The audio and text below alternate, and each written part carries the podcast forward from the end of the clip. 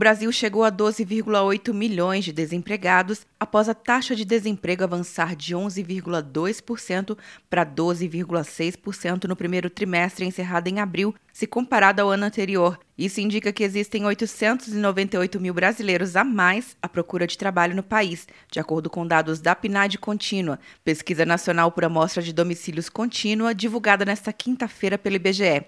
O levantamento revela reflexos da pandemia do novo coronavírus no mercado de trabalho.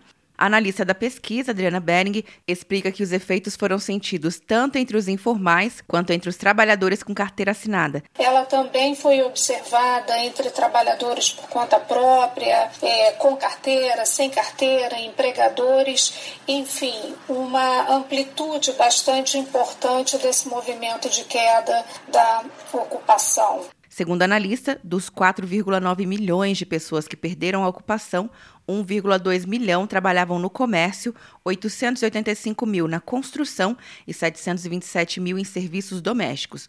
Com a queda recorde da população ocupada, a massa de rendimento real também teve a maior retração da série histórica, como destaca Adriana Bering. Um dos efeitos importantes que nós ressaltamos é a queda de 7,3 bilhões de reais na massa de rendimento. Já a população desalentada, ou seja, aquela que desistiu de procurar emprego, chegou a 5 milhões, mais um recorde, crescendo 7% em relação ao trimestre anterior e se mantendo estável em relação a abril de 2019.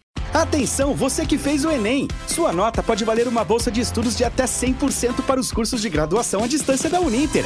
Isso mesmo! Até 100% de desconto em mais de 90 cursos. Transforme seu futuro. Acesse o site e inscreva-se agora. Uninter, a melhor educação à distância do Brasil. Uninter.com De Brasília, Luciana Castro.